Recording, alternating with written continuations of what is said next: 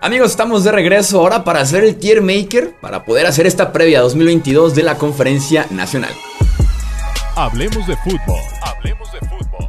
Noticias, análisis, opinión y debate de la NFL con el estilo de Hablemos de fútbol.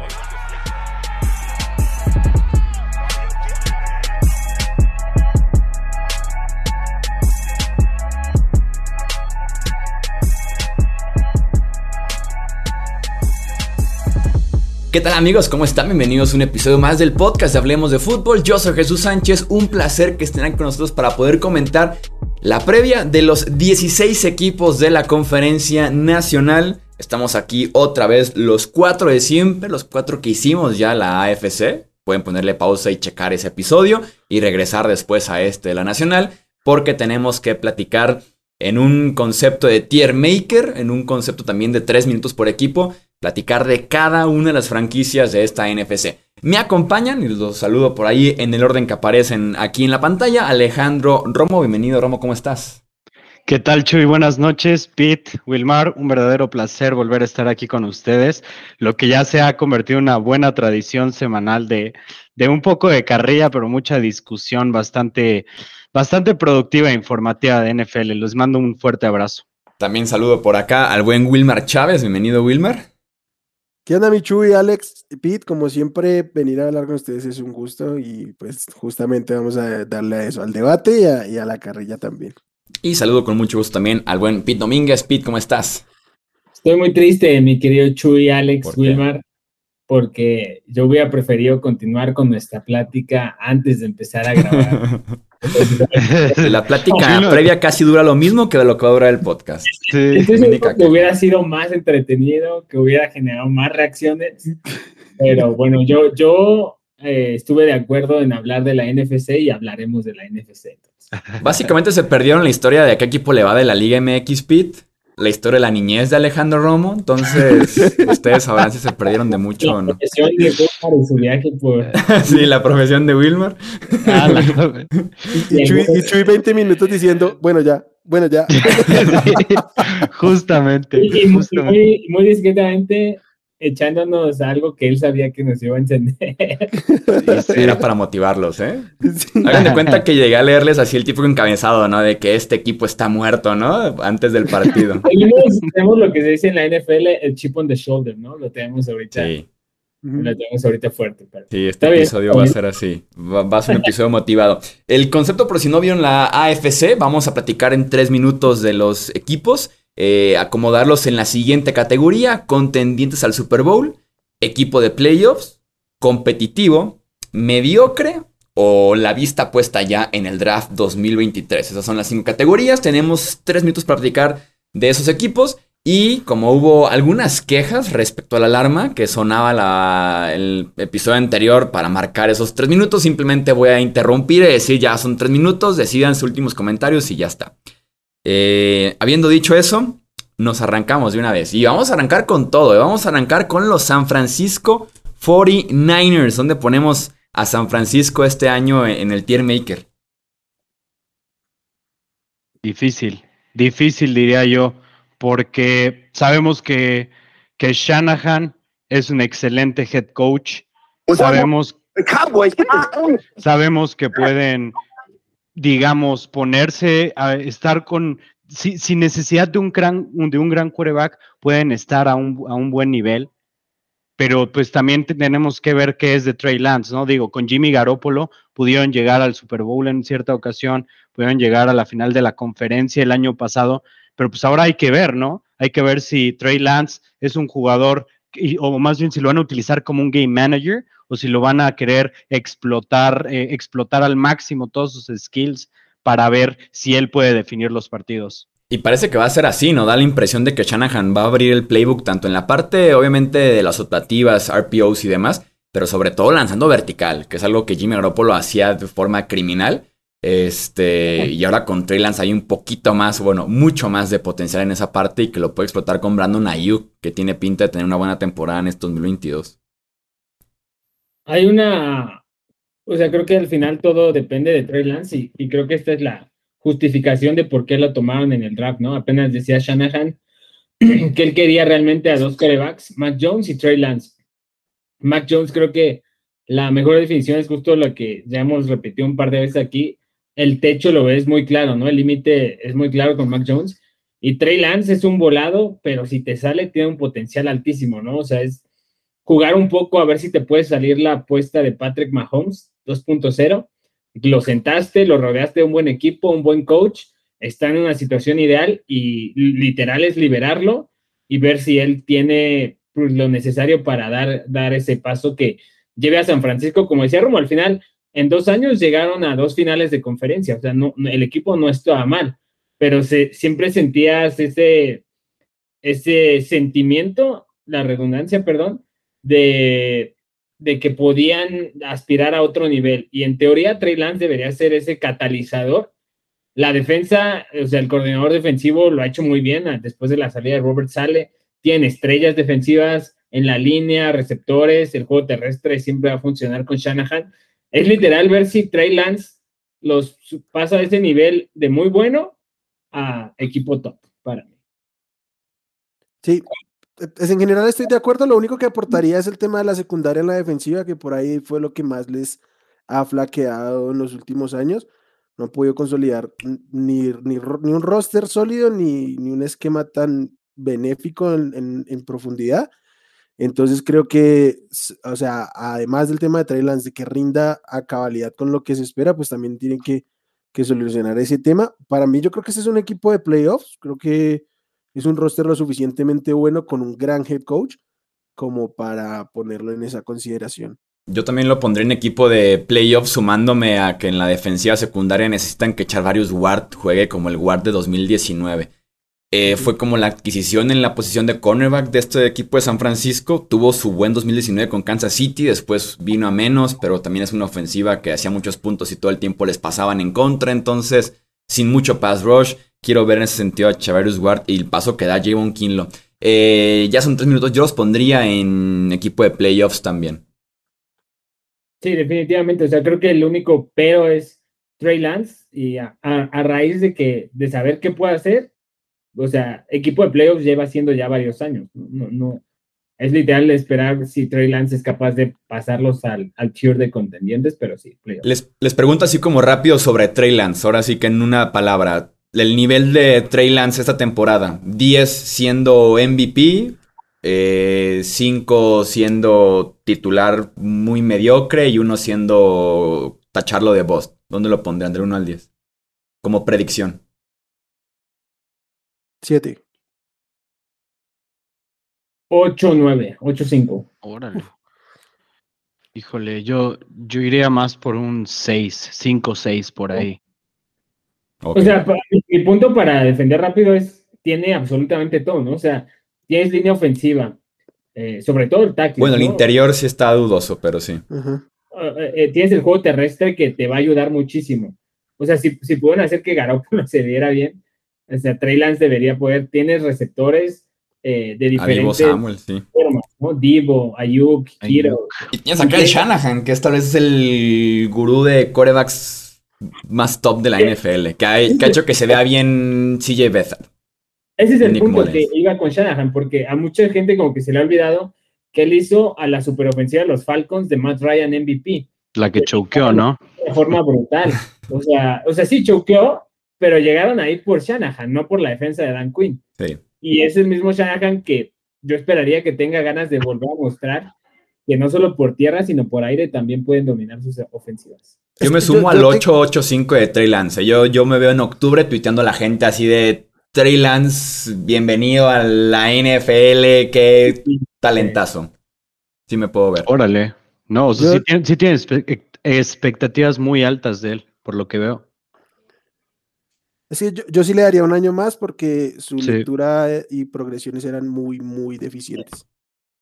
Sí, a, mí se me hace que este año lo van a controlar un poquito con respecto al playbook. No creo que le abran todo el playbook y se va a ver bien, pero se va a ver tipo Tua en el aspecto de que puede hacer, puede hacer varios pases, pero si te das cuenta, lo que está corriendo son, son cuestiones muy sencillas. Eso es lo que yo, yo pensaría que va a pasar. Y sus pases largos también van a ser muy diseñados, no, no de una tercera lectura o cosas así, porque no lo tiene. esos los tenía diseñadísimos hasta Jimmy. Eh, yo, yo creo que también le va a jugar un poco en contra a Shanahan, que ya tiene mucha presión encima, ¿no? O sea, si bien está claro que es coach top, ya tiene cierta presión por, hey, pues también en algún punto tienes que ganar, ¿no? O sea, ya, ya no alcanza solamente con llegar y llegar y llegar, tienes que dar el siguiente paso. Nos hiciste comprometer tantos assets del futuro por Trey Lance, pues ahora justifícalo, ¿no? Ya tuvimos un año de que el tipo se sentara, se lo tomara con calma, vas, ¿no? Siguiente equipo son los Chicago Bears que creo yo no hay ni un solo argumento que me cambie a ponerlos en draft 2023. Draft 2023, pero sin duda alguna. Y el peor roster de la liga. O, de los tres peores rosters de la liga. No tienen nada en la línea ofensiva, no tienen nada en el cuerpo de receptores. O sea, bueno, tienen por ahí uno. Uno. Uno. Un, sí, uno. Darnell Mooney. Un, un receptor, Darnell Mooney, justamente, y ya. Y fuera de eso, el único jugador que realmente vale la pena esa defensiva, Robert Quinn. Bueno, y Ro Smith que probablemente se, vaya. Y tal, y tal, vez también Robert Quinn, ¿eh? Yo sí me puedo imaginar a Robert Quinn en la fecha límite de cambios después de este equipo que esté 0-7 o 1-8, qué sé yo, cambiado de equipo. Porque no hay, no razón para mantenerte a Robert Quinn. El problema con Eddie Jackson es que lo que cobra ya no tiene nada que ver con el nivel que muestra en el campo. Pero aún así el nombre todavía está ahí. Una o dos buenas temporadas y... fue la defensiva de Big Fangio, ¿no? Que tanto fue Big Fangio y todo ese trabuco de talento que había. Pero sí, no, básicamente el off-season de los Bears es un qué tanto podemos odiar y demostrárselo a Justin Fields, ¿no? Y, raro, ¿no? Porque, o sea, ya nos lo habían mostrado eso el año pasado y trajeron un nuevo gerente general, un nuevo head coach. O sea, yo desde el principio que la apuesta fue traer un coordinador, un head coach de calibre defensivo fue como, o sea, ¿por qué? O sea, tienes un talentazo como Justin Fields que sí es, es lento en sus lecturas, tiene áreas de oportunidad, pero también ya te ha demostrado claramente que el talento lo tiene. Lo rodeas de Belus Jones, que es uno de los receptores, fue uno de los receptores más lentos en el draft, en el combine. Eh, y Byron Pringle, Cole Kemet, o sea, es literal ponerlo en lo están boicoteando, realmente lo están boicoteando. Si lo están poniendo en una terrible posición para, ¿cómo se llama? Para tener ningún tipo de, ¿cómo se llama? De, éxito. O sea, es, va a ser muy, muy difícil que él pueda liderar este equipo. Vamos, con este roster, si ganan seis partidos, de verdad estaría impactado. Sí, no, este roster es de tres, cuatro victorias a lo mucho y tal vez con esos flashazos de Justin Fields, pero sin poder justificar el soy el quarterback de este equipo para el siguiente año, más con un régimen nuevo de head coach y GM. Creo yo que no mm. alcanzaría. Yo sí creo que aunque les vaya mal, Justin Fields va a ser el coreback aquí, pero por la cantidad de capital que pueden acumular si están en el top 3. Eh, pero entiendo, o sea, están en una situación muy, muy compleja y, fue como patear el traste, es decir, vamos a destruir esta franquicia antes de construir lo que queramos. Eh, pasamos de una vez al siguiente equipo, los Tampa Bay Buccaneers con un Tom Brady que de momento está de vacaciones, pero que pronto planea regresar, ¿dónde ponemos a Tampa Bay? ¿Equipo de playoffs o contendiente al Super Bowl? No, yo creo que son contendientes, ¿no? O sea, ¿cuántos equipos realmente en la conferencia nacional son mejores de lo que son los Bucks? Probablemente solo los Rams. Probablemente los Packers, pudiera argumentarte que los Packers. Yo no sé si los Packers sin, un solo receptor decente, no digas bueno, puedan, puedan hacer algo. Mi problema, digo, Tampa Bay claramente es un equipo sumamente talentoso. Tengo mis dudas en la posición de centro, que Ryan Jensen no solamente era un gran centro, sino líder de esa línea ofensiva y aparte alguien que establecía el tono del equipo. Pobrísimo la posición de tight end, no hay absolutamente nada en esa posición porque Kyle Rudolph no es ninguna opción aceptable ni siquiera en 2022. Y por ahí la profundidad en general de, la defensiva. Digo, si es un continental Super Bowl, me queda clarísimo y debe ser de los únicos tres probablemente que va a estar en la categoría en toda la NFC. Em, vamos viendo, es un equipo, es un equipo veterano, es un equipo veterano y que ha jugado muchos partidos también recientemente y que hubo cambio de head coach, tal vez para bien, con Bruce Arians saliendo, pero no deja de ser un cambio de head coach. Sí, pero también con alguien que estaba ahí, ¿no? Que no es un, un novato. Ningún extraño, sí. Además es un, tipo que ya, tiene, ya tuvo experiencia como, como head coach, entonces creo que es, es menos crítico que otros head coach nuevos. Entonces, creo que manteniéndose y con el roster que tienen, le falta profundidad en ciertas posiciones, pero no tanto tanta, y los titulares son muy sólidos, en, sobre todo en la defensiva. Sí. Entonces, o sea, al, menos es de los tres mejores, entonces para mí es, es contendiente, claro. Sí, definitivamente, o sea, es lo que dice, lo que dice Wilmar. En, defensivamente son muy sólidos. Ofensivamente se trata de ver literal qué quiere Brady para poderlo ayudar. Ok, soltar el balón rápido. Russell Gage, eh, Chris Godwin, Mike Evans cuando regrese, Scotty Julio Jones. Julio Jones, que, y si regresa, creo que yo a estas alturas sigo pensando que va a regresar en algún punto. O sea, realmente es, como dice Romo, ¿no? O sea, está en una división súper débil, o sea, Saints más o menos, y los otros dos ofrecen cero competencia. Y la conferencia se le hizo más fácil, ¿no? O sea, mucho más fácil. para mí Tom Brady es el mejor de todos los tiempos, pero tampoco le veo ningún problema aceptar que ha tenido mucha suerte, ¿no? O sea, estaba en, el este de la americana cuando estaban débiles, salvo los Jets, y, ahora está en una conferencia nacional que ofrece tres o cuatro equipos, cuando en la americana sencillamente 10 u 11 podrían pasar a, playoffs. Entonces, para mí no, no, hay ningún tema en que, en que sean contendientes, y yo sí compro un poco la narrativa que decían que se retiró porque tenía un conflicto ahí con Bruce Arians, que no le fascinaba muchas veces cómo él llegaba a moverles las cosas a él y a, Byron Leftwich.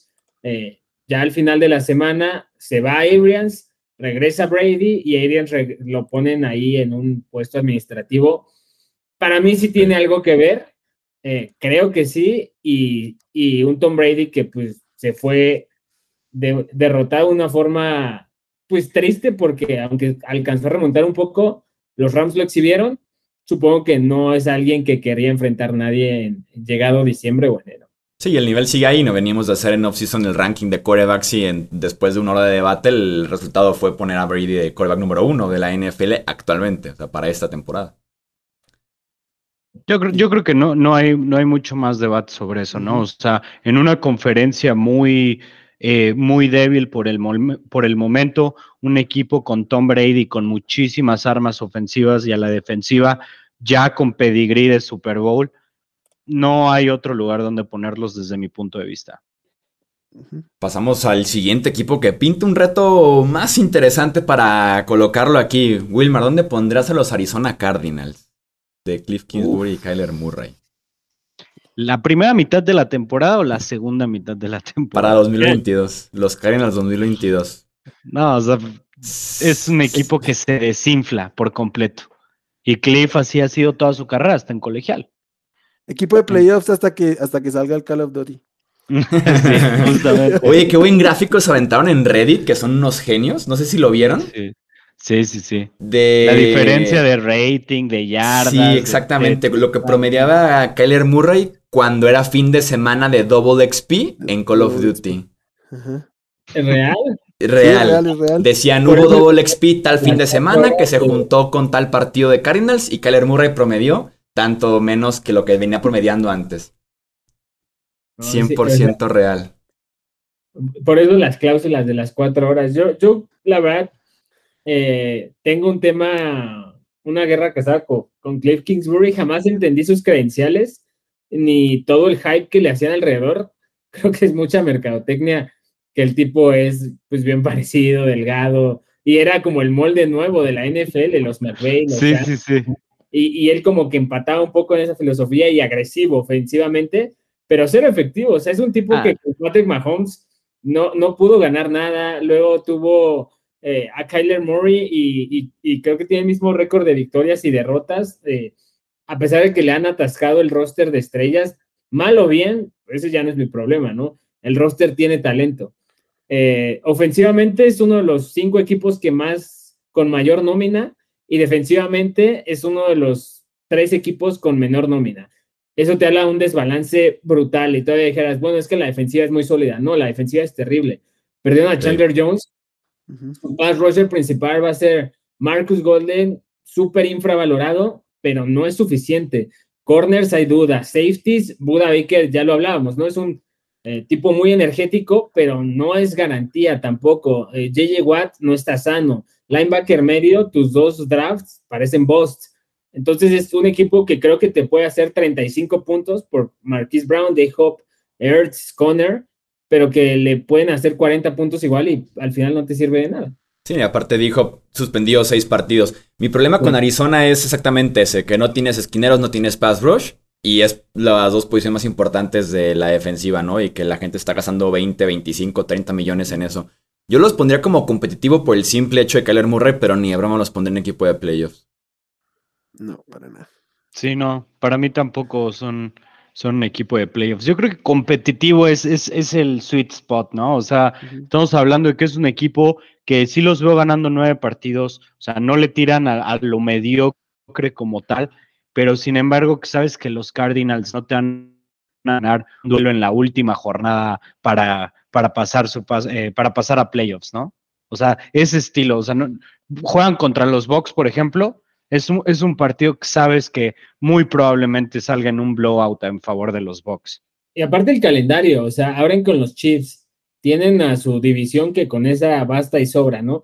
Dos veces. Luego se cruzan con el oeste de la americana, se cruzan con los Buccaneers, se cruzan con los Patriots. Está horrible su calendario, o sea, siete victorias, aparte... Ponerse los Pats es victoria.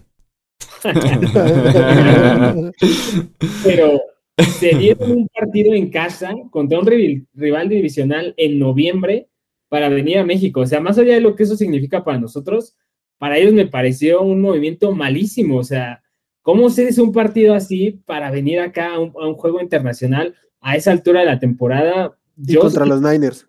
además, ¿no? Sí, sí, sí. siete victorias para mí serían muchísimas para los Cardinals. A ver, a ver, una duda rápida. ¿Creen que los Cardinals se vayan 0-4 contra la AFC Oeste?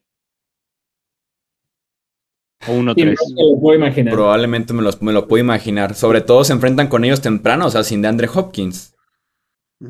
Sí. los Chargers son después del Juego de México. Ok, los Chiefs y Raiders son sus dos primeras semanas. Ah, sí, o sea, esos dos fácil se pueden ir 0-2. Sí. O, no, y en la semana 3 es Rams.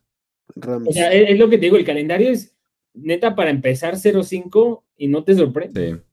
Sí. fuera de los también sabemos que e, esa división es algo muy extraño. O sea, como eh, los Rams son hijos de, de, los Niners luego y luego los Niners hijos de los Cardinals.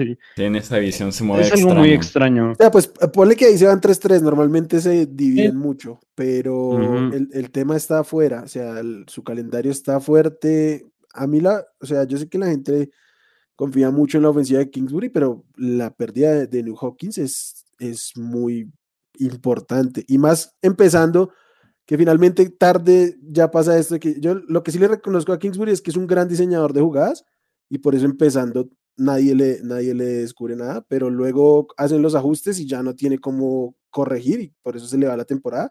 Cuando venga Hopkins va a ser cuando ya lo estén leyendo muchísimo. Entonces, Ah, no sé, yo sí los veo complicados. ¿En, qué categoría ponemos a los Washington Commanders? Uf. La primera temporada de los Commanders. Yo, o sea, yo de mediocre no pasan, pero podría considerar ponerlos en el draft. Porque, o sea, con los Commanders es cuánto durará Carson Wentz. No solamente tal vez de salud, sino la parte de diciembre puede estar ya en la banca fácilmente con Sam Howell jugando, ¿no? Hay demasiadas críticas del, hay demasiadas críticas del training camp de Carson Wentz. Debe ser el hombre más criticado de todo training camp en toda la NFL. Órale. Y hablamos de que todavía hay 2.500 jugadores en los rosters. Antonio Gibson, fumble en contra de Panthers en semana 1 de pretemporada y pinta de que va a la banca o a pelear con Brian Robinson y con JD McKissick. Eh, Chase Young se va a perder partidos. Jahan Dodson, uno de los únicos puntos brillantes Scary Terry, Chase Young, que después de su primera temporada como que ha quedado de ver. Ron Rivera me parece de estos coaches que quedaron estancados ya en su, en su faceta triunfadora, que era una defensiva muy buena y un juego terrestre rotativo y un coreback, eh, o sea, apostarle a que el coreback te va a salvar, ¿no? Pero mm. cuando es Cam Newton MVP me parece una buena idea, cuando es Carson Wentz llegado de, mojar la cama contra los Jaguars para pasar a playoffs y recuperar una rodilla rota, no me parece la mejor idea. y no es casualidad que lleva tres equipos en tres años. Carson Wentz, sí. Sí, no, definitivamente no. Mira, yo creo que yo no los pondría tan abajo como draft 23 por el hecho de que creo que no tienen un roster realmente malo. O sea, su roster yo no lo veo como, como muy malo. Su línea defensiva se me hace excelente, o, si no excelente, muy buena. Tiene a Chase Young, a Jonathan Allen, a Daron Payne, a Montez Sweat. La defensiva secundaria, si bien puede ser un poco este, vulnerable en ciertos puntos, lo, eh, no, no los veo como un equipo de, de cuatro, cuatro o cinco victorias. Yo creo que con un, o sea, con juego decente de Carson Wentz sin, tonterías, yo sí los podría ver como un equipo de unas ocho victorias este año. Mm. No, no, no, no, no, no, no. Sí, no, yo, yo de seis a lo mucho. El punto, todo lo que estabas diciendo me parece sensato hasta realmente esperas una temporada sin tonterías de Carson Wentz. O sea, decente, ¿sabes? O sea, por ejemplo, los Colts jugó decente con los Colts hasta el final y casi Taylor. llegaron a playoffs. Con Jonathan Taylor, con, la defensiva, con, Shaquille Leonard y demás. Estoy completamente de acuerdo. este, y por eso digo, fueron un equipo que estuvieron a nada de llegar a playoffs. Pero de verdad, si revisan el roster de los Commanders, no es malo.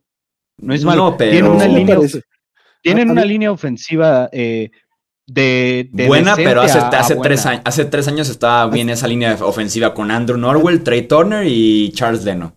Hace cuatro años era buenísima.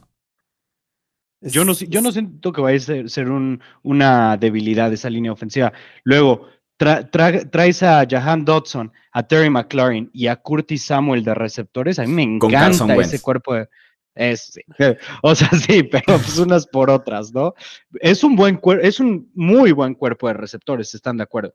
Con Carson Wentz. Yo en, cambio creo que si sacas la línea, la línea defensiva y el cuerpo de receptores, dices qué desastre de roster es este. O sea, tiene dos, una muy buena unidad, otra buena unidad, y de resto, William, William Jackson de Ter fue un desastre el año anterior y en general toda su defensiva.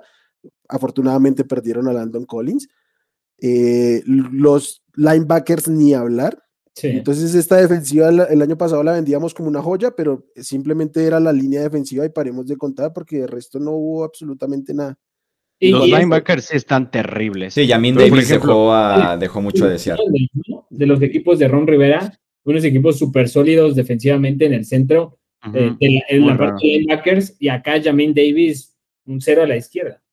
yo pensé que este Jamin Davis podría ser el novato defensivo del año. Dije, Ron Rivera, siempre son muy fuertes sus linebackers. Este, este cuate es un atleta, un fenómeno. Este, vienen de ser una de las mejores defensivas. Yo dije, él puede ser, él puede ser el novato defensivo del año y fue un completo desastre. Eh, votación, ¿dónde ponemos a los Commanders? Romo. Mediocre. Wilmar. Mediocre, está bien. Mediocre. Pete. Draft. Ah, vamos a ponerlos en draft. En la AFC, en la AFC yo cedí con los pads y los pusimos en competitivos, no sé por qué. Ahora, ahora no voy a ceder con los commanders.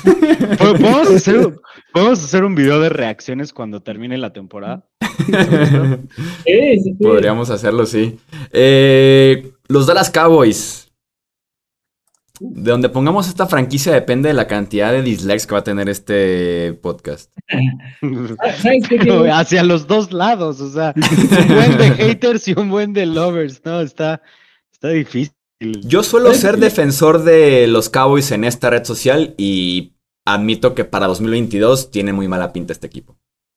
Yo pensaba lo mismo hasta que vi el calendario. Em, empieza difícil y conforme vas avanzando en la parte media, eh, hay, un, hay una página en la que puedes proyectar toda la temporada, ¿no? Y no sé cómo me salía que al final los Cowboys siempre se me colaban a playoffs. Y te lo juro que había ejercicios en los que no quería que se metieran y trataba de que perdieran todos los juegos posibles.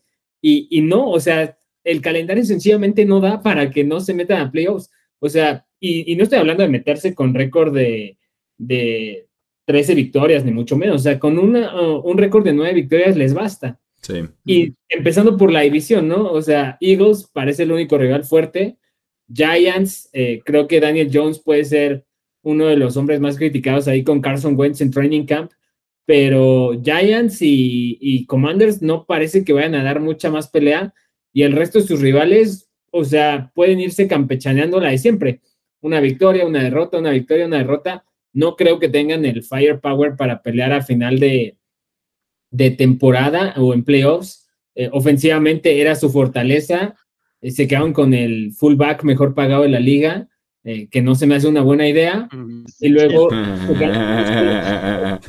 Entonces, no, no, no me fascina. Yo también lo suelo defender mucho. También creía que era un mal año, pero el calendario creo que les va a llevar un montón. Mi problema es exactamente ese, que a la ofensiva, que era lo que podíamos defender de los Cowboys, te vas a alinear con Zeke Elliott de running back tus wide receivers en semana uno van a ser CD Lamb, Jalen Tolbert y Tony Pollard. Y vas a tener dudas en guardia izquierdo, centro y tackle derecho. O sea, ¿dónde quedó esa ofensiva de los Cowboys? ¿Sabes? No, va a existir. Y si creemos que la defensiva repita 2021, lo, lo digo con la seguridad de la vida, es imposible.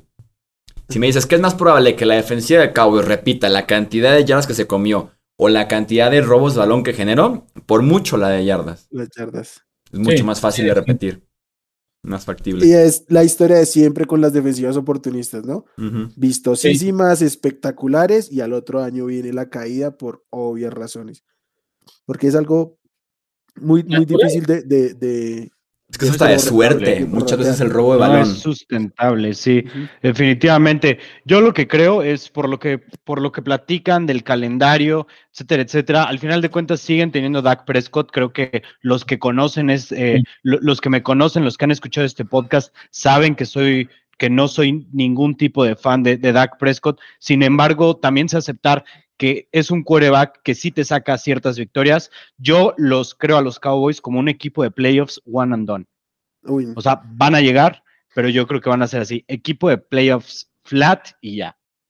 Yo, los, los, puedo ver en playoffs, pero en el tier maker lo pongo es competitivo. De acuerdo. Y, sobre todo por cómo manejamos el tema de los playoffs en, el otro episodio, donde básicamente. Sí, tiene, tiene que ser. Puedes llegar a playoffs sin estar en equipo de playoffs. Yo, yo le tiraría más equipo de playoffs que a competitivo, pero si lo quieren poner competitivo está bien. Yo también estoy de acuerdo con, en competitivo porque creo que la coreback eh, es justo lo que decías. Creo que hay pocos corebacks que sean tan susceptibles al cambio como él en la liga, ¿sabes? O sea, una lesión y se te cae. Un jugador que pierde y se te cae. Una jugada mal que te salga en un partido y se te cae si todo está bien, Dak es un muy buen coreback, pero si le mueves algo, se te desploma. Y, también si, pierde, si, si, empieza mal un partido, como que, como que implota, ¿no? O sea, así de, ok, ya lo empecé mal, no, no, no lo puede mejorar muchas veces, sino hasta que va perdiendo 35-0. Y va, a ser la, y va a ser la temporada en la que Dak juegue detrás de la peor línea ofensiva de su carrera. Y no está acostumbrado a eso. es semana 7 Detroit, o sea, va a ser difícil, pero es Detroit. Semana 8, Chicago. Semana 12, Giants. Semana 14, Texans. Semana 15, Jaguars. Semana 17, Titans, que ya hablamos de unos Titans venidos a menos. Y, semana 18, Commanders. O sea, esos partidos sacan la mayoría, la verdad. O sea, con Dak justo y el poco talento que tienen ahí, Micah Parsons, eh, Lawrence, CD Lamb, con ellos creo que les va a alcanzar. Va a alcanzar para playoffs, yo no creo que ganen la división, creo que la división es del equipo que sigue aquí, que son los Philadelphia Eagles. Que yo pondría sin ningún problema en equipo de playoffs. Soy muy de Nick Siriani y soy muy de Filadelfia este año. ¿Ya pasamos a Filadelfia? Ya. Ok. Eh, yo tengo ¿Era bien orgánica la transición? Sí. Hasta la pregunta. Estuvo, tan bien hecha la transición y, y Pete como que la arruinó. Pete como que, ah, ya fue transición eso, ¿no? En lugar de pasar super smooth, tuvo que hacer la pausa de, ah, cambio. Para que la gente no se pierda, obviamente. Tengo un tema muy grande con, con, con Filadelfia. Estoy enamorado de todo su plantel, cómo lo armaron para este año Línea ofensiva y defensiva, creo que están top 5 en ambas categorías. Linebackers me gustó que por fin invirtieron después de años que no pelaban la posición. Eh, la secundaria creo que es sólida. Me gustó mucho James Radberry. Eh, los receptores hace un año no tenían nada y de repente tienen un Devonta Smith y a un AJ Brown que te pueden destrozar. Juego terrestre es bueno. Mi única duda es Jalen es bueno. O sea, Jalen Hurts, si, si está en buen nivel, yo no tengo bronca en ponerlo en equipo contendiente de caballo negro, real. O sea, si le veo ah, al Super Bowl. Mm, o sea, contendiente al Super Bowl o equipo de playoffs te refieres? No, para mí, o sea, sería, o sea, no me animo por Jalen Hurts a ponerlos en contendientes. Ok. Pero para mí, o sea, solo necesitan que Jalen Hurts no se equivoque. Y serían contendientes. O, sea, digamos, si, no estuviera Jalen Hurts en este roster, estuviera, no sé, Kirk Cousins. O bueno, tal vez no es, tal vez Kirk Cousins no es un, buen ejemplo, pero ponle tú Dak Prescott. Los verías como contendientes. Ah, sí, con Dak Prescott, sí. Con Dak, sí. Yo prefiero a Jalen Hurts que a Kirk Cousins este año. Sí, por eso dije que no era un buen, buen ejemplo. Sí, es que Jalen Hurts, te digo, te suma muchísimo con las piernas, pero confío en que tendrá una buena temporada lanzando el balón. A mí, a mí, a mí lo que más, más me llama la atención de este equipo es Jordan Davis. Neta, muero por ver jugar a Jordan Davis en esa defensiva. Ah, pero lo drafteo yo para mi equipo hace dos semanas y pick malísimo y porque es novato, ¿no? Nah, ya yo no te dije nada, yo no te dije nada Y en la semana una pretemporada, Jordan Davis dominando a los suplentes de, los, Jets. Y Nakobe detrás de él haciendo jugadas. O sea, qué par de novatos de los Eagles. Y aparte, J. Brown fue su pick de primera ronda, entre comillas, ¿no? Entonces. Sí, sí, sí. uno de sus picks de primera ronda. Pero sí, ¿no? Un roster, pero de verdad muy, muy bueno este de Filadelfia. Este, digo, tenemos la secundaria en buenas manos los linebackers decentes, la línea defensiva muy, pero muy buena, cuerpo de receptores bueno, línea ofensiva elite, ¿se atreven a decirlo? Sí, y sobre todo con la profundidad, o sea, tienes un suplente de lujo en tackle, guardia y centro, que es complicadísimo en la NFL. Línea ofensiva elite y bueno, running back yo no soy fan de Miles Sanders, pero. pero todos complementados. Es comité. Sí. Sí, más las piernas de Jalen Hurts. ¿Dónde ponemos a Philadelphia entonces? ¿Equipo de playoffs? E-, equipo de playoffs, yo creo. Ok. Equipo de playoffs y ponle ahí caballo negro de Pete de una vez ya para. y recordarles que el orden que estamos poniendo aquí en el tier maker no es. Sí, el, sí es la categoría, más no es el orden adentro de la categoría. Eh, tenemos a los Falcons. Equipo que yo estoy también convencido de que es draft. Pensando en 2024. Sí. 2024. Sí quedaría bien, ¿eh? O sea, Categoría propia para Atlanta. Más tristes de toda la NFL. O sea, pobre de Cordell Patterson, su primer año que lo aprenden a usar y, le tocó en Falcons. Y luego te quitan a Matt Ryan. Siento fue por Kyle Pitts también. Eh, pero no, draft 2024. AJ Terrell también, pero Sí, hay muy, muy poco. Hay tres, cuatro jugadores que te podrían iniciar y que son futuras estrellas, tal vez, o que podrían ser columnas de reconstrucción, pero el resto es malísimo. El resto es malísimo y Arthur Smith no, ayudó mucho como head coach la, temporada pasada. Bueno, creo que, creo que los cuatro estamos de acuerdo y probablemente deberíamos de utilizar el, tiempo, De, los Falcons en, algo en que nos vayamos a extender más, porque realmente no hay mucho que ver, ¿no? O sea, cuando Marcus Mariota es tu quarterback en el 2022, sabes que estás en reconstrucción. Yo estoy en el barco de que Desmond Reader inicie en la semana 1. Vamos viendo si en la pretemporada lo puede terminar. A mí me llama mucho la atención Reader, pero ahí veremos. Tenemos a los New York Football Giants. Hablando de quarterbacks y hablando de expectativas, últimas oportunidades y demás, ¿qué pasará con Daniel Jones este año? ¿Le alcanza con Brian Dable como head coach a dar ese salto o es la última temporada de, DJ en, Nueva York? Yo creo que la neta, la neta, yo creo que no le alcanza. O sea, todo el mundo se quedó así como de, ¿what? Cuando, los, cuando lo draftearon. No se han visto realmente flashes, no se han visto nada de, que tenga un talento elite o algo por el estilo. Digo, corre bien. Sus mejores jugadas son corriendo, lo cual es muy triste. Son corriendo. Sí, sí, sí, definitivamente. O atrapando. Yo creo que el techo de Daniel Jones es ser un sustituto decente. A mí lo que se me hace, lo que me intriga es el hecho de que Brian Dable le vaya a dar snaps. Él insiste que la confianza está al 100%, pero le va a dar snaps a Tyrod Taylor en training camp y en pretemporada con titulares. Ah, o sea, oficialmente anunciado por Brian Dable. Y dice, por la confianza con Daniel Jones. Pero le voy a dar a Tyrod titulares un rato. pues, ¿qué, ¿qué, te dice eso, no?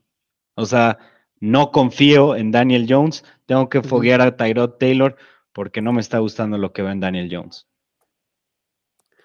Aunque yo no entiendo para qué, o sea, para qué quieres forzar a que tu equipo sea mejor a estas alturas, cuando ya están pensando en otra cosa que fue, y, yo creo que, que el, la oportunidad que se les dio en el draft de acumular mucho talento, pues bien. O sea, ellos, para mí, ese es un equipo que piensa en el draft porque ni siquiera saben cuál es su futuro mediano, ni, ni inmediato, ni nada. O sea, Daniel Jones no lo es, ellos ya tomaron la decisión de no darle la opción de quinto año.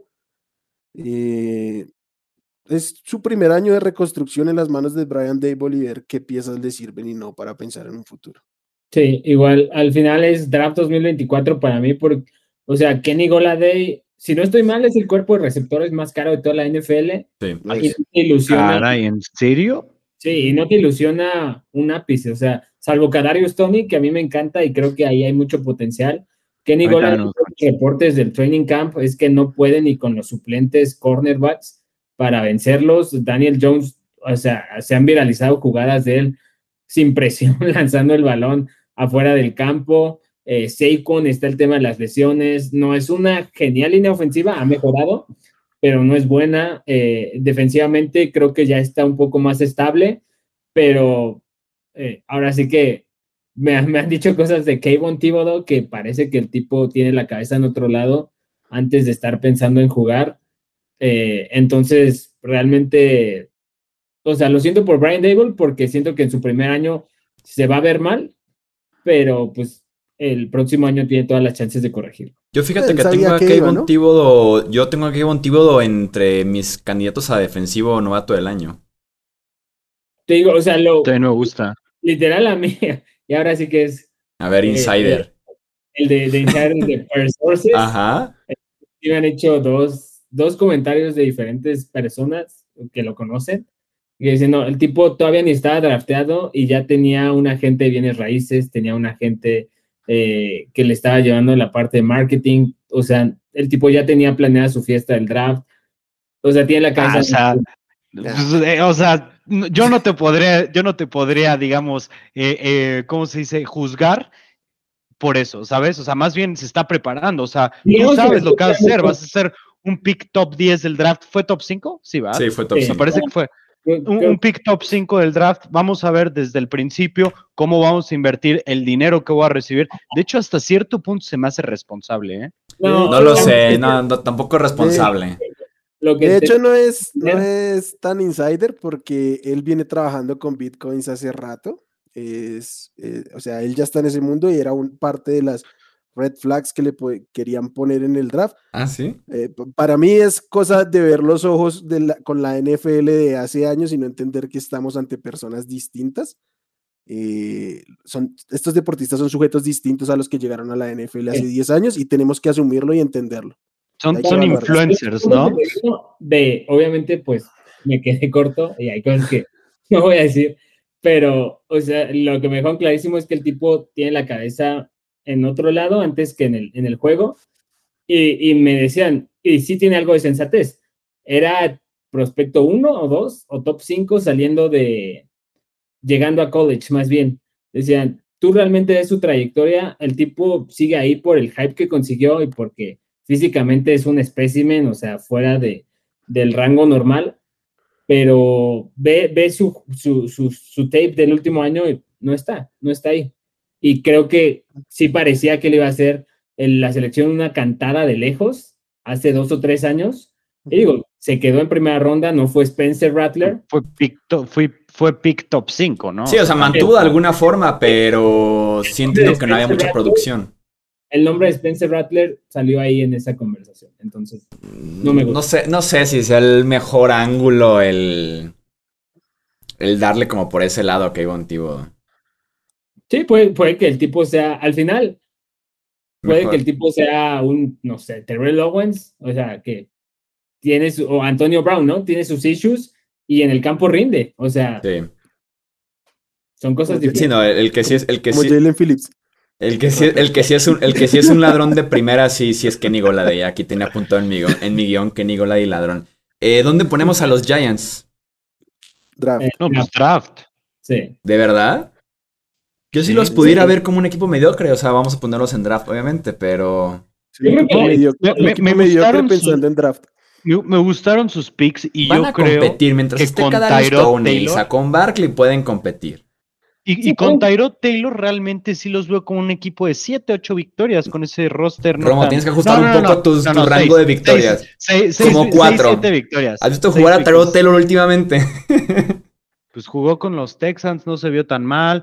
Este, Ese 6, es 6, el- 7 victorias. Tyrod Taylor, No, no. es de cuatro victorias. La historia de Tyrod Taylor es Híjole. jugar un partido que lo casi lo maten y aparece el coreback salvador de la franquicia. Daniel Jones Sí, es mejor opción que Tyrod Taylor, o sea, te- que tampoco lleguemos no, a, ese- claro. a esos Híjole, niveles. Híjole, no- Tampoco no lleguemos sé a esos qué- niveles no sé de desvarío en no, contra de Daniel Jones. es no mejor que Tyrod Taylor. Sí. Es No mejor que Tyrod Taylor, Daniel Jones. No lo sé.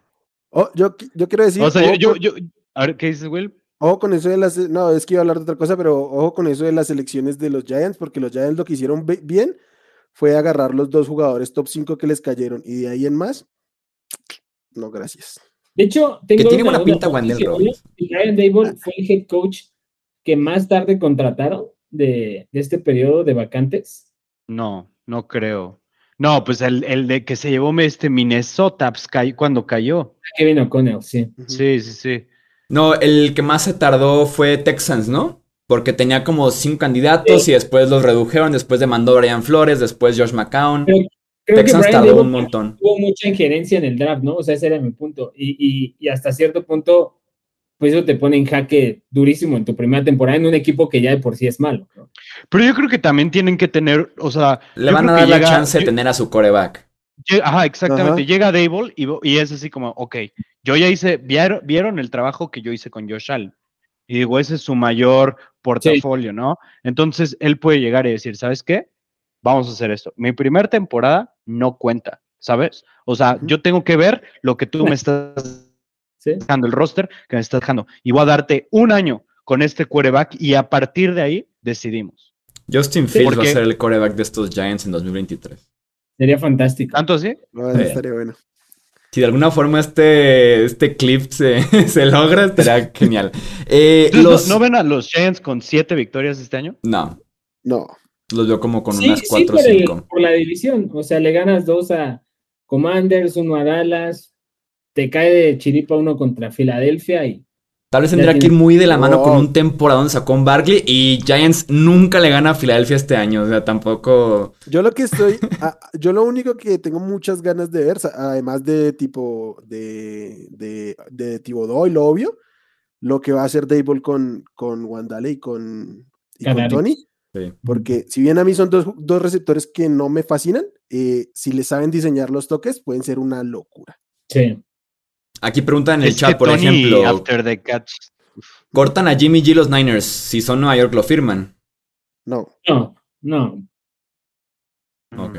¿Para qué ¿Para qué? hipotecar dinero a algo que no, no es tu solución a futuro? Y, y no lo necesitas este año. O sí, sea, no, o sea, todavía no- si- si fueras un Solamente equipo- tal vez porque quieres ver como la última oportunidad de Daniel Jones, pero creo yo que con Jimmy Garoppolo los Giants son equipo de 8 Competitivo. victorias.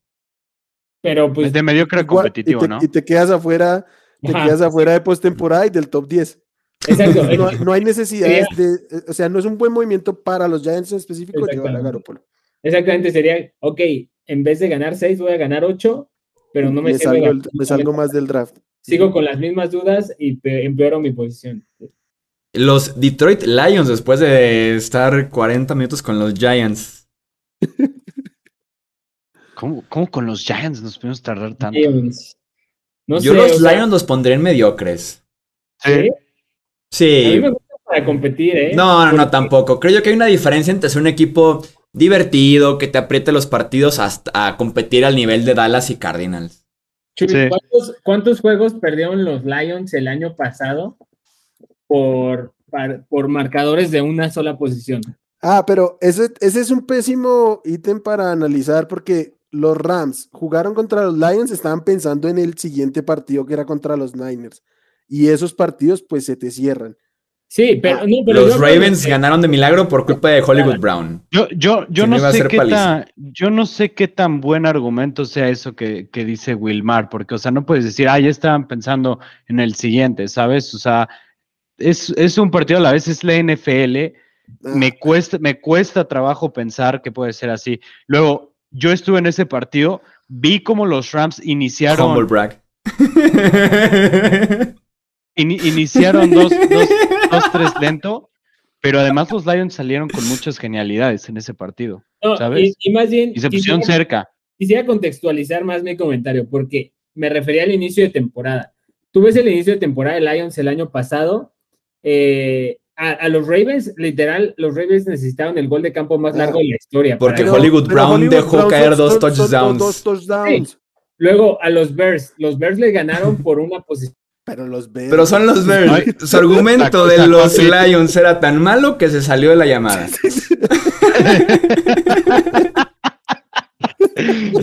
Dijo, no puedo sostener esto más. No puedo sostener más la farsa de defender a los Lions como equipo competitivo. O sea, yo, yo definitivamente no creo que sean un equipo nivel Cowboys, nivel Cardinals. Sin embargo, sí creo que son un equipo duro de jugar, ¿sabes? Sí, justo. Duro de jugar. Sí, eso sí, sí, sí, sí, sí. Pero creo, creo que hay una diferencia entre ser un equipo com- competitivo con un equipo duro de jugar. Sobre todo Sí, porque 100%. La línea ofensiva de los Lions es real. Y en ese sentido te da cuidar a Jared Goff, que eso te ayuda un montón, obviamente, y correr con DeAndre Swift. En ese sentido, vas a estar ahí. Por la defensiva está muy lejos todavía, creo yo. Es mera motivación de Dan Campbell. ¿no? O sea, Amon Rassan Brown, eh, tienes a. ¿Quién más llevaron este año? No, y que parte del éxito TJ Hawkinson. Y parte del éxito, creo yo, también tiene que ver que Dan Campbell empezó a llamar las jugadas ofensivas de los Lions en cuanto empezaron a ser buenos. Y tengo entendido que no quería hacerlo más. No sé si este año va a hacerlo otra vez. Pero Bueno, eso o es sea, la clave. Se libraron de Anthony Lynn, que tenía una Sí. mentalidad de los 80 de correr el balón y eso. Bueno, no sé qué tan bueno es cuando tienes a Jared Goff lanzando, pero, o sea, justo mi, mi punto creo que es el que decía Romo. Es que la palabra mediocres para los Lions se oye muy fea porque sabes que no les va a dar para más, pero sabes que van a ser justo un, hue- un hueso duro de roer, que al final les puedes ganar por un touchdown de diferencia, pero los tres cuartos primeros te van a hacer la vida difícil. Yo siento que es un, un equipo así de que te empiezan fuerte, después ya te les distancias, no sé, 14, 17 puntos y en el cuarto cuarto se te, te ponen medio incómodo, pero ya Y cubren la cierras. O también le ganan a los Vikings, ¿no? Que los Vikings la temporada pasada eran los expertos en cerrar mal. Entonces los. Lions, que en mediocres. Mediocres, sí. Se oye muy feo, pero sí. Mediocres, pero luchones, luchones. Y, y- y creo, creo que todos Categoría aparte, que- luchones, los Sí, Lions. ¿no? Luchones. Porque, por ejemplo, eh, lo- los, los Bears, o sea, están en draft, ¿no? Pero si fueran mediocres, sabes que son mediocres, mediocres, no van a competir ni, ni tres cuartos, ¿no? Y los Lions, pues sí, po- pobrecitos. Es que el mediocre es como parte de vas a competir, pero vas a perder, ¿no? Sí, Estás como feo, atrapado. Eh, los Green Bay Packers, que van al Super Bowl, ¿no? Categoría de Super Bowl. sí. Es que para mí es la mejor defensiva de toda la NFL de los Green Bay Packers. Por ahí se armó el debate en el ranking de la AFC de la defensiva de los Broncos y demás estuve leyendo. La defensiva de los Packers es realmente la mejor defensiva de toda la NFL. No hay una posición en la que no digas talento casi de Sí, pues, Así la- de simple. No sé si te lo estás llevando muy lejos. A mí, a mí no me encanta, no sé, como que La defensiva, es- o sea, ¿No está, está Kenny, está Kenny? Clark, está Rashan Gary, Ah, está ok. Preston Smith, está Devondre Campbell, está Quay Walker primera ronda, Jari Alexander, Rasul Douglas, Eric Stokes, Amos. Adrian eh, Amos, Daniel Savage, o sea, sí. Sí, esa sí, defensiva es la mejor de la. NFL. es en la mejor, mejor. defensiva me falta una superestrella, un super pass rusher. Eh, Rashan Gary, Gary. Rashan Gary, futuro All Pro este año. Sí, puede ser Rashan Gary, pero está muy infravalorado todavía. O sea, pero no sé, algo más flashy. Tienes pero, pass rusher tipo Rashan Gary, tienes a Jari Alexander, que es el mejor esquinero de la NFL. Ujú. eh, Devondre. Campbell jugó como el mejor linebacker de la temporada pasada. Eh, De, Devondre Campbell, ¿cuántos años tiene? 33, creo. Y- No, creo que No, tanto. Yo creo que unos como 28 29, años. algo algo así, sí. Yo, yo, yo, entiendo lo que está diciendo, yo entiendo lo que está diciendo. Y aparte tienen la ventaja de la química, son los mismos que año pasado, los mismos. La, duda está en ofensiva, realmente. Pero, por ejemplo, Rashan Gary, muy buen pass rusher, probablemente sea el pro. Le hace falta un poquito más de producción en cuanto a sacks, creo yo, como para verlo como All Pro. Que no estaba jugando, estaba jugando con Cyrus Smith y con Preston Smith. Deja que este año juegue el 90% de snaps y veremos a Rashan Gary con 17 capturas de coreback. probablemente sí, ¿no? Y es, lo que digo, necesita la producción para, o sea, producción en sacks para poder ser considerado eh, All Pro. La, ahora, duda no es defensiva. Sí, no, la duda es la ofensiva. Ahora, ahora es eso, o sea, los podemos, los podemos poner como contendientes cuando cada año choquean y choquean y este año su ofensiva se ve considerablemente inferior a lo que nos tenían acostumbrados? La ofensiva aérea. para mí sí, porque eh, necesitas un montón de cosas que te salgan bien para llegar al Super Bowl. O sea, es desde un volado. Ya lo vimos con los Bills hasta que se te lesiona un jugador, una mala llamada, un drop, una intercepción. Son mil cosas que te tienen que salir bien. Eh, tienes a Aaron Rodgers, o sea, el tipo le llevaste un coreback para meterle presión y te contestó con dos MVPs. Eh, tienes a Aaron Jones y AJ Dillon que se pueden pelear ahí con los de los Browns, la mejor pareja de corredores en la, en la liga. Y al final, o sea, a mí me gusta mucho lo que se ha visto hasta ahorita de Romeo Dobbs. Eh, tiene que corregir los drops y, la seguridad de balones, que fue un tema en la universidad. Pero me gusta lo que se ha visto. de training camps. Ajá, sí, sí, sí. O sea, se, ve bien. Los wide receivers, creo, creo yo, por donde lo vendas, se ven pésimo. Sí, de, hecho, los wide receivers. creo yo que no hay mucha forma de defenderlos. le hablaron y dijo que le estaban soltando muchos balones y eso también, pues no mames. o sea, Roger, salió.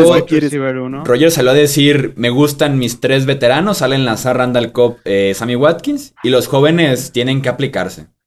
Refiriéndose a Mari Rogers, Christian Watson y Romeo. Le gustaron los 50 millones que le dieron por año. O sea, ¿qué te puede gustar de tener a Allen Lazard como wide receiver 1? A este, ¿quién es? es, el peor wide receiver 1 de la NFL, ¿no? Sí, fácil. Allen Lazard. el 2 sería Randall Cobb. Yo tenía dudas de que Sammy Watkins se quedara en el roster, pero Rogers acaba de hablar bien de él. Porque ¿cómo te quedas con 6 wide receivers? va a ser un mundo. ¿Te acuerdas que hace dos años habló muy bien de, se me olvida su nombre, no sé si era Jake Kummerow o era otro, y se lo cortaron y fue un dragón. O sea, por más que Aaron Rodgers salga a decir, ah, a mí me gusta este y es mi, es mi mascota, se lo cortan. O sea, no pasa nada. Pero, Mañana Watkins, pero Sammy Watkins, pero Sammy Watkins en talento puro es el mejor receptor de este equipo. Cual, sí. Que no habla bien de él, sino habla de todos los demás. Sí, sí. o sea, Sí, ya, ya, verá con Watkins. Deja, que llegue semana 2 y Watkins ya tenga un de la curva lastimado y ahora sí a ver de quién habla bien. ¿Talento puro te refieres a porque fue pick top 10 del draft o por qué? Pues porque los demás no traen nada, güey. Sí, o sea, en aceleración, separación. Y demás. Sí. es como sí no, o sea, pero, pero ponle tú, creo yo que Allen Lazard es mucho más cerca el wide receiver uno de este equipo que Sammy Watkins. A mí si me das a elegir un wide receiver para el siguiente año, prefiero a Watkins que a Allen Lazar. Prefiero jugármela con el potencial y que se me lesione a lo que es Allen Lazar, que es nada. yo, prefiero que es un mediocre. Yo prefiero a, Roman porque, o sea, literal, es como, o sea, ya vimos a Sammy Watkins en qué, ¿6, 7, 10 equipos? Sí. Y, o sea, ya, ya entendimos, ¿no? Ya jugó con buenos quarterbacks. No es como que no haya jugado con Justamente. El tema con Rogers es tal vez la, confianza en los wide receivers y Rogers no confía en nadie, ni en su sombra, menos en un wide receiver novato. ¿Sabes quién en este tema puede salir muy beneficiado? Aparte de Aaron Jones y AJ Dillon, obviamente con mucho juego de, pases, screens y demás, este Robert Tonian, que fue una baja sensible el año pasado y fue mucho touchdown machine, pero al final es alguien que ya le atrapó pases a Rodgers en nivel NFL, en partidos NFL competitivos. O sea, no, no es que yo espere mucho de él, pero o sea, en este, o sea, Aaron Rodgers tiene talento. Alguien va a tener que atraparle el balón. Es un volado a ver quién es. Dejamos a los Packers en Super Bowl entonces. Para mí sí. Para mí es equipo de playoffs. Ah, Yo te voy a poner en, en- en- en Super Bowl por la pura defensiva. O sea, Es que es defensiva, o sea, para Es mí defensiva, es juego terrestre y es el doble MVP, ¿no? O Sí, o sea, para mí es justo, es poca como un cosa poco no de es. Carolina, ¿no? O sea, Carolina cuando llegó al Super Bowl, eh, tampoco tenían el super elenco de wide receiver, ¿sabes? O sea, si tienes una buena defensiva y un buen coreback, eh, estás más que hecho. y, un- y una conferencia a mudo. y en una de esas pudieran adquirir a alguien, ¿no? De- durante la temporada. Él, él sigue libre.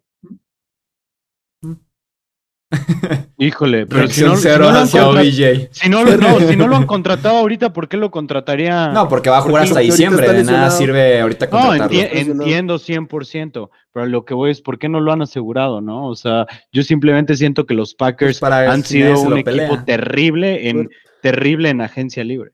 No, Le pues, querían pagar a Davante Adams, o sea, ese no fue el problema. Suerte, a los, suerte convenciendo a los agentes libres de ir a vivir a Wisconsin. ¿eh? Ese es un- Y, Ah. y no, y no solo es que sea Wisconsin, porque todavía puedes decir, bueno, Milwaukee es una Milwaukee, ciudad decente. ajá, Irte Green a Bay. Green Bay. Va, va a decir Romo, cuando fui a Milwaukee. No, no, no. Mm. Suerte llevando a OBJ a, a Green Bay a vivir. ¿eh? Pues es muy cierto, o sea, piensas en el jugador que Pasar menos lo puedes ver en Green Bay o del Beckham Jr.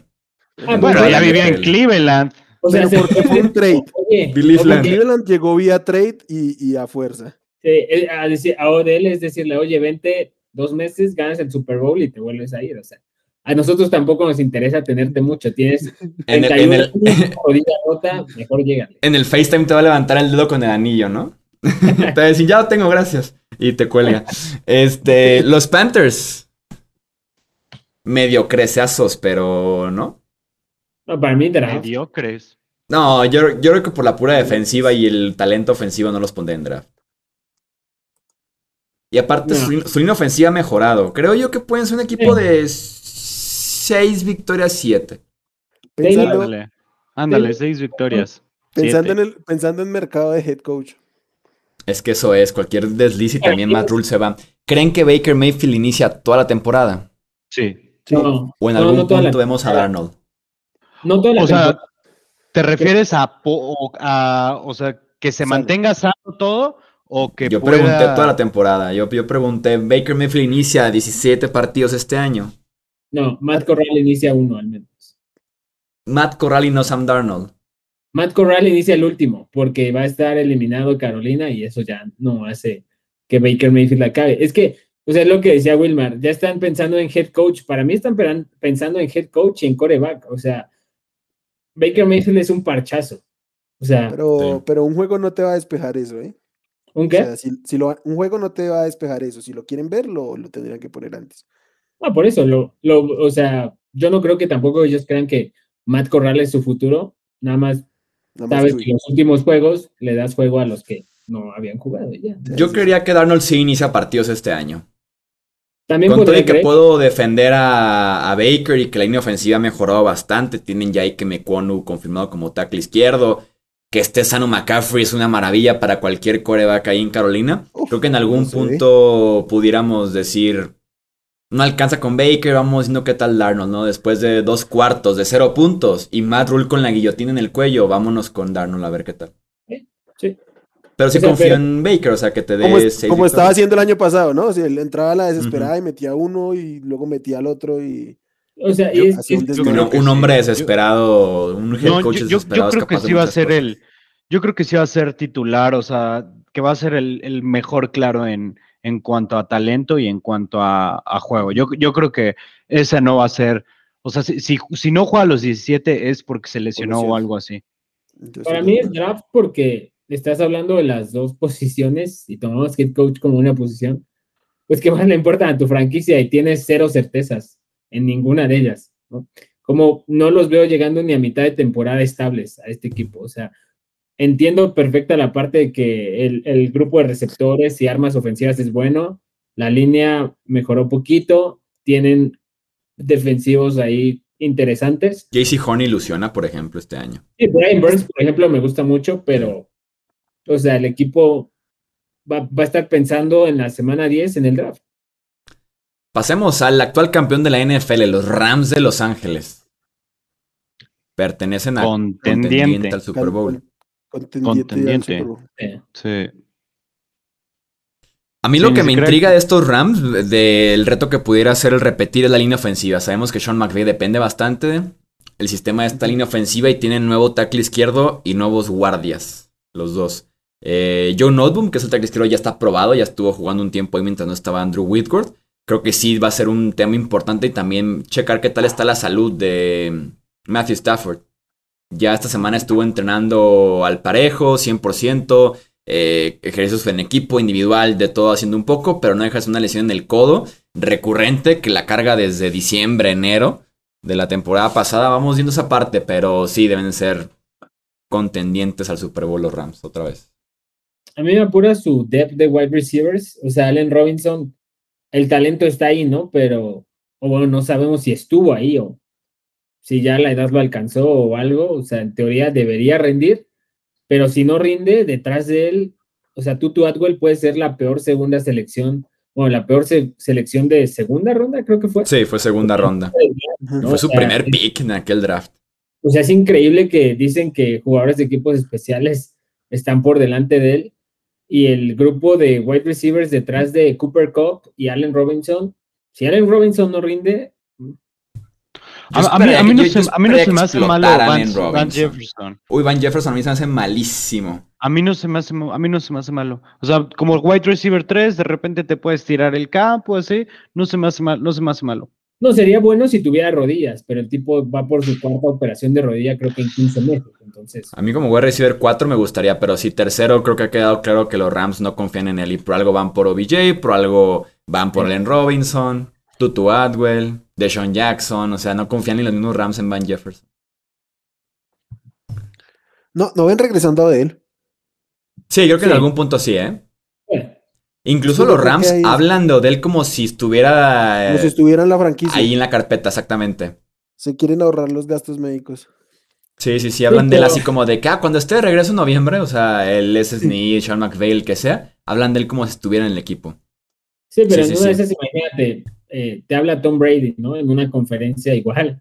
Eh, o te habla, pues también ya es que Von Miller lo ha estado reclutando, es Nueva York, finalmente. Ya, el tipo vivió en Nueva York. Creo que te quedas como con lo conocido, ¿no? Buffalo es muy, pero muy distinto que hablar de New York City, ¿no? De Manhattan, ¿no? Sí, de hablar muy, muy distinto. Eh, yo, yo con los Rams, fíjense que tengo dudas también. Leonard Floyd necesita tener un temporadón porque ya no está Von Miller como el pass rusher externo principal. Digo, está todavía Aaron Donald, obviamente, pero Floyd debe de producir. Y también quién va a ser esquinero número 2 y esquinero número 3 y quién va a ser la pareja de safeties. Creo que tienen demasiadas dudas estos Rams por resolver. Afortunadamente para ellos se quedó Raheem Morris como eh, defensive coordinator, pero creo que sí hay cositas ahí que probar para los Rams a la pues, defensiva. Fíjate que la pareja de safeties de Jordan Fuller y Tyler Rapp no, les funcionó bastante bien en postemporada, ¿eh? O sea, no, él, él, jugó un montón. Que no fue Taylor Rapa quien mandó a la banca en playoffs para que jugara Nick Scott, ¿no? Más bien. No, sí, sí fue. Sí, Taylor Rapp fue el que le dijeron gracias, viven Gary Weddle. También. Sí, sí, sí. Tienes, toda la razón, me, me confundí, me confundí. No, pero este Jordan Fuller jugó bien. Taylor Rapp tuvo una buena temporada hace dos años. Muy buena temporada. Y, Jordan Fuller jugó bien el año pasado, pero sí Eric Well fue el que entró. Y también tuvieron un cornerback que, que, por lesión, que era como que el cuarto cornerback que terminó hasta empezando, creo que uno o dos partidos que, que jugó, no recuerdo el nombre. Pero bueno, dejamos a los Rams en el Super Bowl. Nos quedan tres equipos, vamos metiéndole velocidad. Los New Orleans Saints. Mm, competitivo. Competitivo. Sí. Híjole, tirándole a playoffs, ¿no? Yo también le tiraría competitivos, pero se me hacen los mejores de ese grupito de Cardinals y de Cowboys. O sea, con Chuy va a ser una pelea perdida, pero siento que si James. También su defensiva es una, es una defensiva top 5 de la NFL, la defensiva de los Saints. O sea, muy veterana, eso sí. y también sabes que es muy veterano el grupo de wide receivers, o sea, de los que parten como top 2 en teoría, Michael Thomas y Jarvis Landry. O sea, Chris Olave siento que les va a llevar muchísimo, sobre todo a James por su estilo. El training camp de Chris Olave, ¿eh? De eh, los novatos más sonados, el training camp de Chris Olave ha sido espectacular. A mí me gusta, pero tengo dudas de, de Dennis Allen, cómo va a ser en Sí. su segunda etapa de head coach.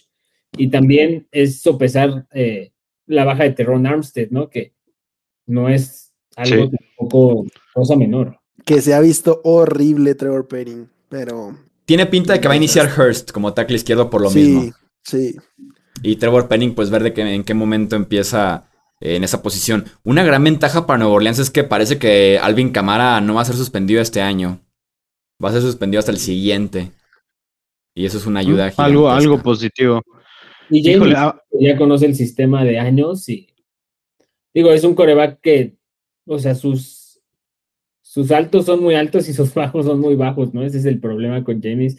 Un poquito más de constancia y creo que sin bronca se meten a playoffs. Una montaña rusa. Yo creo que Que el James Sí, de los o Saints sea, ha sido lo- lo que buenísimo. dices- También. pues, ¿El ay, El James el 150 James de los por Saints. partido. Porque le limitan, le, le limitan los errores. No, James de los Saints lo dejan lanzar puede- 200 yardas por partido. No, y aparte era el 150. James de los Saints con Sean Payton. Y aparte era el James de los Saints que ha jugado tres cuartos, ¿no? Creo. En- Así jugó como cuatro semanas. Este, entonces los Saints, ¿dó- ¿dónde los ponemos? Para Yo mí, los pondría en equipo de playoffs. yo competitivo. ¿Tú, Wilmar? Mm. ¿Aquí pusiste en playoffs? No. de- En equipo de playoffs están nada más Niners e Eagles. Yo los pondré en competitivos a los Saints. Competitivos, competitivos, sí. Sí. Ok, los Seattle Seahawks. Pensando en el draft. Yo también. Yo también los tengo empezando en el draft. Yo también, pero creo que todos saben menos ellos y Pete Carroll, y ese es el gran problema. O sea, siguen pensando que corriendo el balón se gana en la NFL actual y, y, Y- y están desperdiciando a dos talentazos de wide receiver. No, y aparte elegir a Pete Carroll sobre Russell Wilson, ¿no? En esta batalla que hubo por ahí en Seattle.